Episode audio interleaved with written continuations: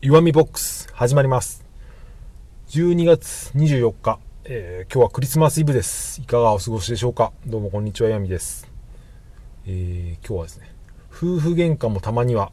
いいものだという話です、えー、昨日とかの放送ではしなかったんですけど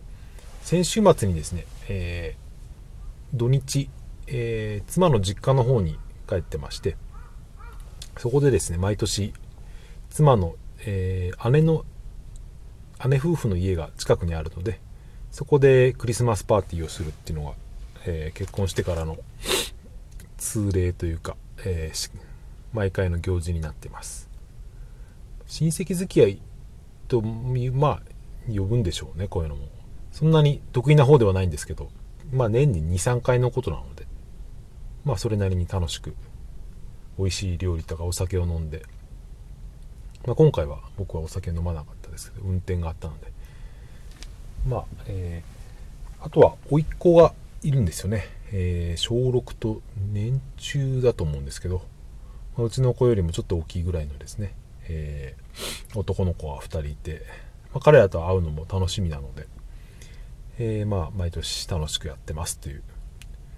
それでですね、えーまあ、妻の実家っていうのは車で、えー、僕の家から2時間ぐらいの距離にあるですね、まあ、それなりに遠い場所にはあるんですけど、えー、まあ土曜日の朝に出発するんですが、えー、その出発前にですね、まあ、妻と軽く揉め揉めまして揉めたというのかな、えー、まあ軽い口論みたいなのをですねしたんですよね、まあ、内容はまくだらないといえばくだらないことなんですけど、まあ、妻としては早くですね出発して、えー、時間余裕を持って出発したいっていうところでですね。僕は大体いつも朝のんびり休日はしてるんで、えー、まあ、時間に間に合えばいいじゃないかと。割とご飯の後にちょっと休憩したりスマホ見たりとかしているのが、えー、まあ気に食わなかったのか、まあ、そんなことでですね、えー、ちょっとした言い合いになったりとか。まあ大体疲れてきたりですね。日常が忙しくなってきてコミュニケーションが減ってくるとこういうですね細かいいさかいみたいのが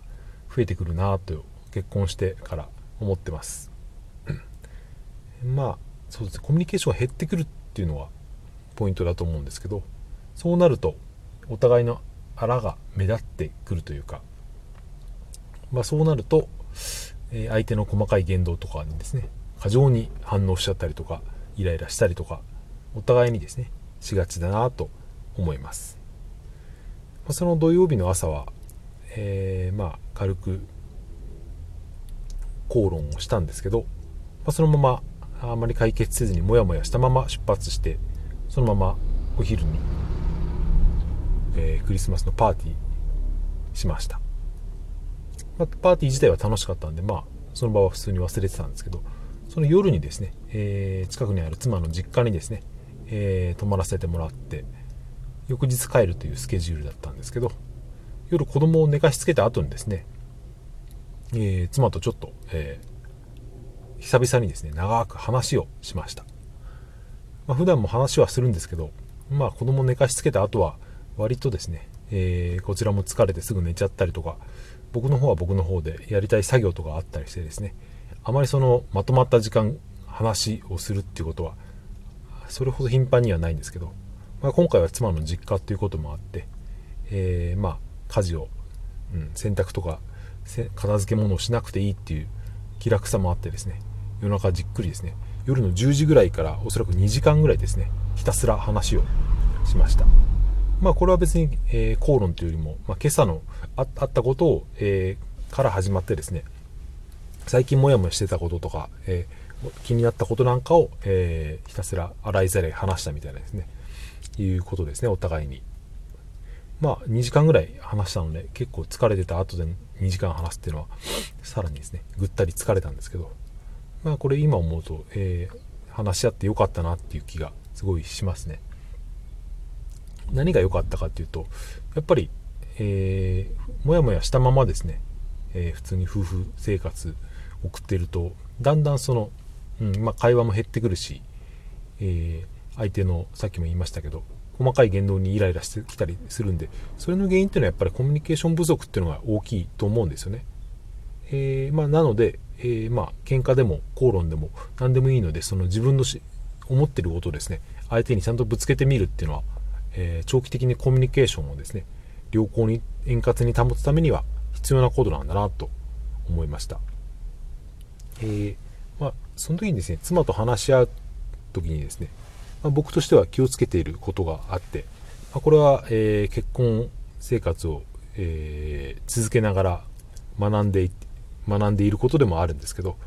まあ、これは人と会話するとかコミュニケーションする時においても大事なことだと思うので、えー、ちょっと、えー、箇条書きというかですね、えー、してみたんですが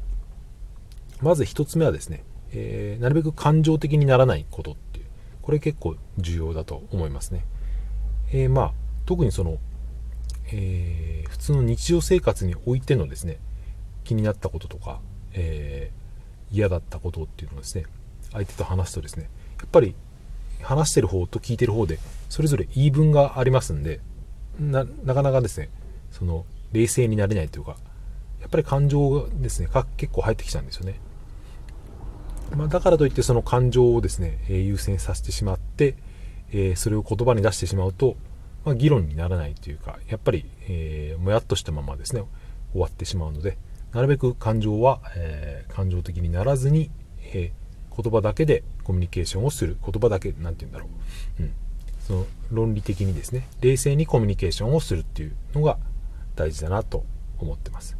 あとまあ同じようなことですがなるべく相手を批判しないっていうことですね。まあ、えー、中にはその相手の言ってることがですね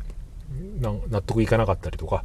こちらの言い分を言いたくなるんですけど、えー、ままずは、えー、話はですね、えー、終わりまで聞いてなるべく批判しないと、まあ、そういう相手そういう考え方があるんだなってことを、うん、考えて、まあ、毎回それがうまくいくとは限らないんですが、まあ、なるべくそういうですね、え方向性で話をするっていうことです。えあともう一つ大事なこととしては、えまあ、どんな細かいことでもですね言葉にちゃんとしてですねちゃんと言葉にして伝えるっていうことはですねこれも大事なことだと思います、まあ、やっぱり、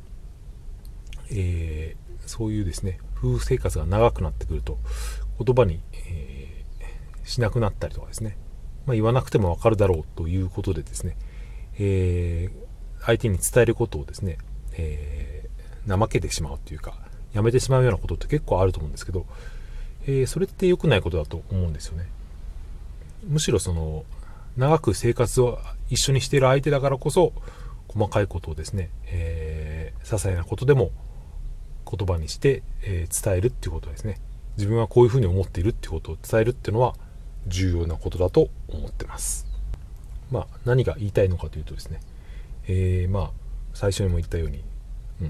喧嘩だろうが何だろうが夫婦喧嘩だろうが何だろうがですね。やっぱりその思ってることというのはですねちゃんと相手にぶつけてですね、えー、コミュニケーションをした方がどんな形でもコミュニケーションした方が、えー、長期的に見ると、うん、それはお互いのためになるなって思ったっていうことです、えー、まあこれを聞いてる方で結婚してない方も、えー、いるとは思うんですけどまこれは、えー、パートナー以外にもですね、まあ、仕事関係の相手とか友達関係の相手友達の友達との関係でもですね、えー、同じようなことは言えると思うのでなるべくですね、えー、言葉にして伝えるっていうのはですね、えまあ、その時に、え感情的にならないとか批判しないで話を聞いてそれで、えコミュニケーションするっていうのはですね、え人間関係において大事なことだなと思ったという話でした。えまあ、クリスマスイブですね。明日クリスマスですけど、まあ、うちとしてはもうパーティーはしてしまったので、もうプレゼントも子供にはあげちゃったので、特に何もせずに、えー、普通に日常的に過ごすとは思うんですが、皆さんのところはいかがでしょうか。えー、まあ、今日は晴れて明日も天気はそれほど悪くならなそうな感じですね。えー、それでは、え、良いクラ良いクリスマスをお過ごしください。めちゃめちゃ噛んでますけど。それでは聴いていただいてありがとうございました。さようなら。また明日。